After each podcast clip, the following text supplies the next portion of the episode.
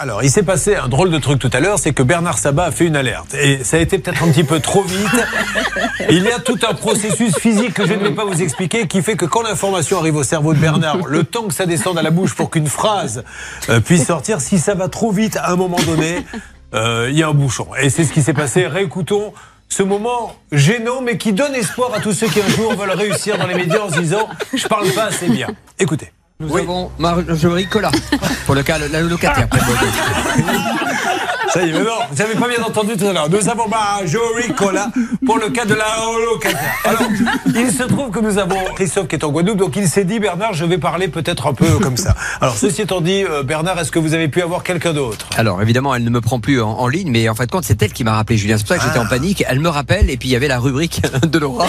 D'accord. Donc, j'ai confondu euh, mode, euh, Marjorie, enfin tout le monde. Donc, vraiment, j'étais à côté de la plaque, il n'y a pas d'autre mot.